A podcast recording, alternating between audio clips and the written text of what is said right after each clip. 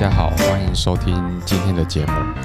那我们呢，今天来讨论一下，就是说最近这个呃比较热门的一个呃话题啦哈。那在这个最近国税局比较热门的话题，就是说呃我们台湾有这个最近要实施这个 CFC 啦哈，CFC 的这个这个查核哈。那我们先来了解一下，就是说呃。什么是这个 CFC 的这个境呃境外公司的这个查核然后，那我们来这个呃讨论之前呢，我们先来讨论一下，就是说呃为为什么呃我们要讨论这个申报然后就是说你如果是有这个境外公司然后，那你如果有这个境外公司在在海外在。在做操作的话，哈，那在明年一月一号开始，然后你必须要这个呃主动去申报啊，你在海外的这个境外公司的呃这个营营运的状况，然后申报这个最低税负制然后。好，那我我们呃为为什么要这样子去呃去这个呃实施了哈？就是说呃立法院在这个二零一九年哈七月三号三读通过这个境外资金汇回管理运用及课税条例了哈，然后在。在制定这个草案的时候，其实就有民情行政院哈明文规定这个这个 CFC 的实施日期，然后那确定就是从二零二三年的一月一日开始实施了哈。那呃，我们现在讨论一下，就是说，呃，这个这个呃受控外国公司啦，CFC 哈，这个为为什么要？要做申报了哈，那早期然后以前的做法就是说，呃呃，我们呃常常有有一些这个呃企业家哈，他常常会把这个钱哈，这个呃移到海外去，或者是说他在海外赚的钱，他不会马上汇回来，他会透过这个境外公司去去持有一个去去持有他的海外的资金然后。那如果像台湾或是在全球，它还有其他的投资的时候，它就会利用它境外公司的户头，然后然后去做一个这个资金的配置，然后那因为这样子资金的流程哦，其实哦对台湾的国税局来讲，其实他们也也常常没有办法这个呃掌握呃适当的税呃税呃税金啊税额来计算，然后。所以呢，呃呃，所以才在明年开始哈，就是说要要希望这个纳税义务人可以主动申报啦哈。好好的，那通常呢，现在我们常听到这个呃，人家在海外设立境外公司啦，那境外公司的用途是什么了哈？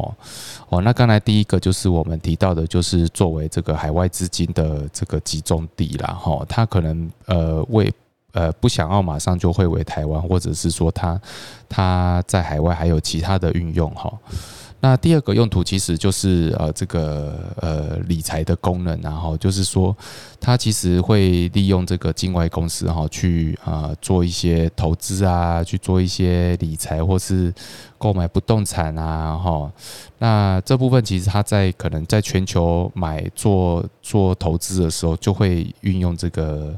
运用这个呃境外公司的账户了哈，尤其是呃呃，所以像高资产客户，或是说这个呃这个台商哈，他资金资金从大陆撤回的时候，他就会留在这个海外的账户。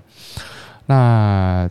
理财的需求当然有，包括说这个继承的需求啦，或是呃这个其他要给小孩的一些规划，然后那继承的需求，确实其实就是说透过海外的。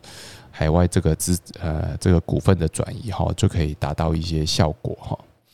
那第二个这个境外公司哈，就是呃它有一个功能，就是说它是一个控股的功能，然后呃那这个企业家在海外成立境外公司之后哈，他利用境外公司去投资这个全球哈，包括大陆啦，包括这个越南啊，或是其他的国家哈。那当然，这个盈余哈，自然就呃，如果赚钱的话，盈余自然就会分配到这个境外公司的身上。那境外公司就是变成一个相当哦，就是一个他的自己的小金库啦。哈。我想最有名的例子哈，其实就是像这个呃长隆集团在巴拿马成立的巴拿马呃长隆国际啦。哈，它是一个等于是没有上市的一个呃公司，那它也是海外的投资哈都非常多哈，那台湾也掌握没有办法掌握到哈，因为它是巴拿马注册的的公司，然后它实际也是有在做营运哈。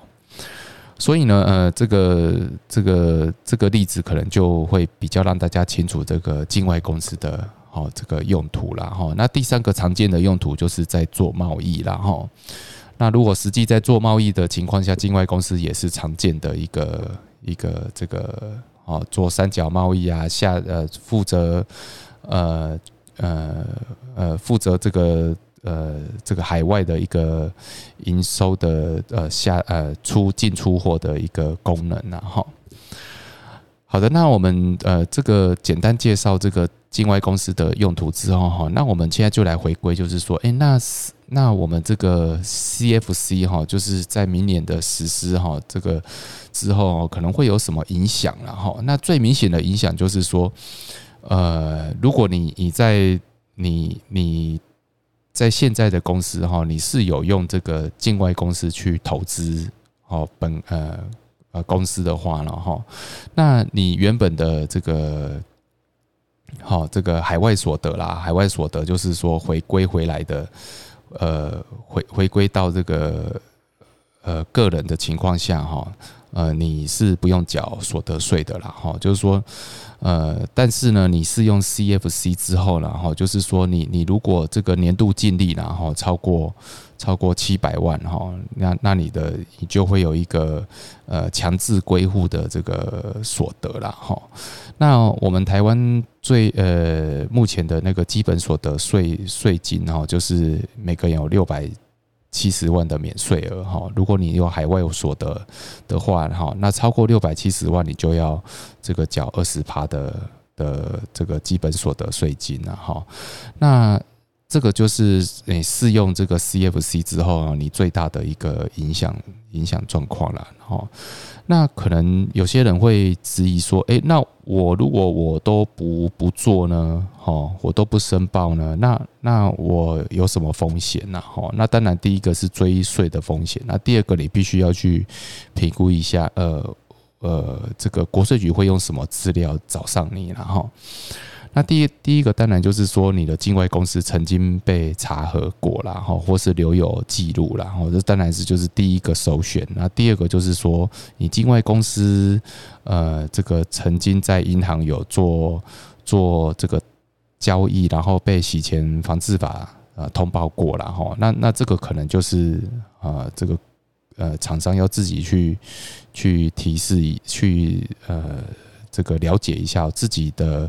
境外公司的账户是不是常常在进出金额哈？那大笔的金额，那有没有缴税的记录哈？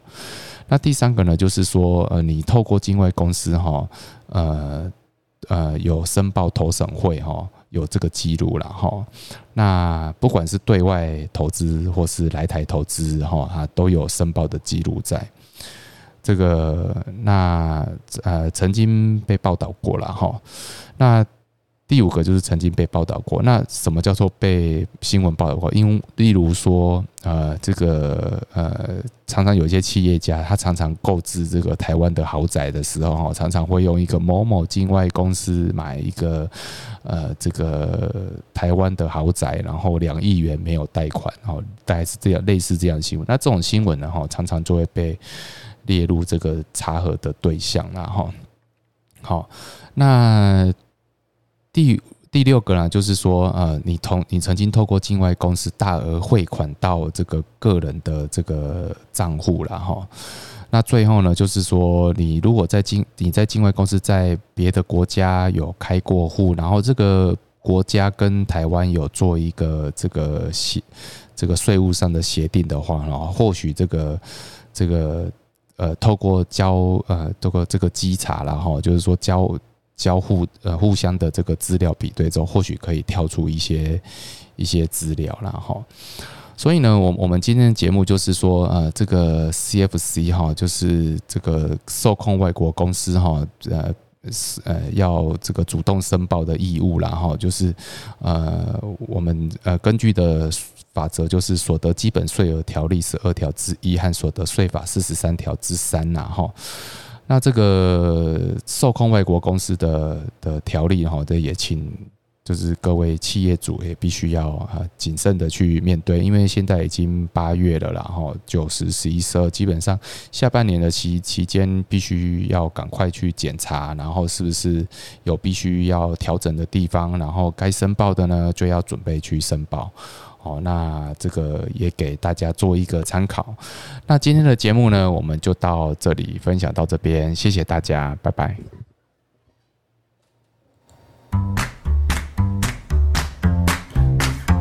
本节目由重实联合会计师事务所赞助播出。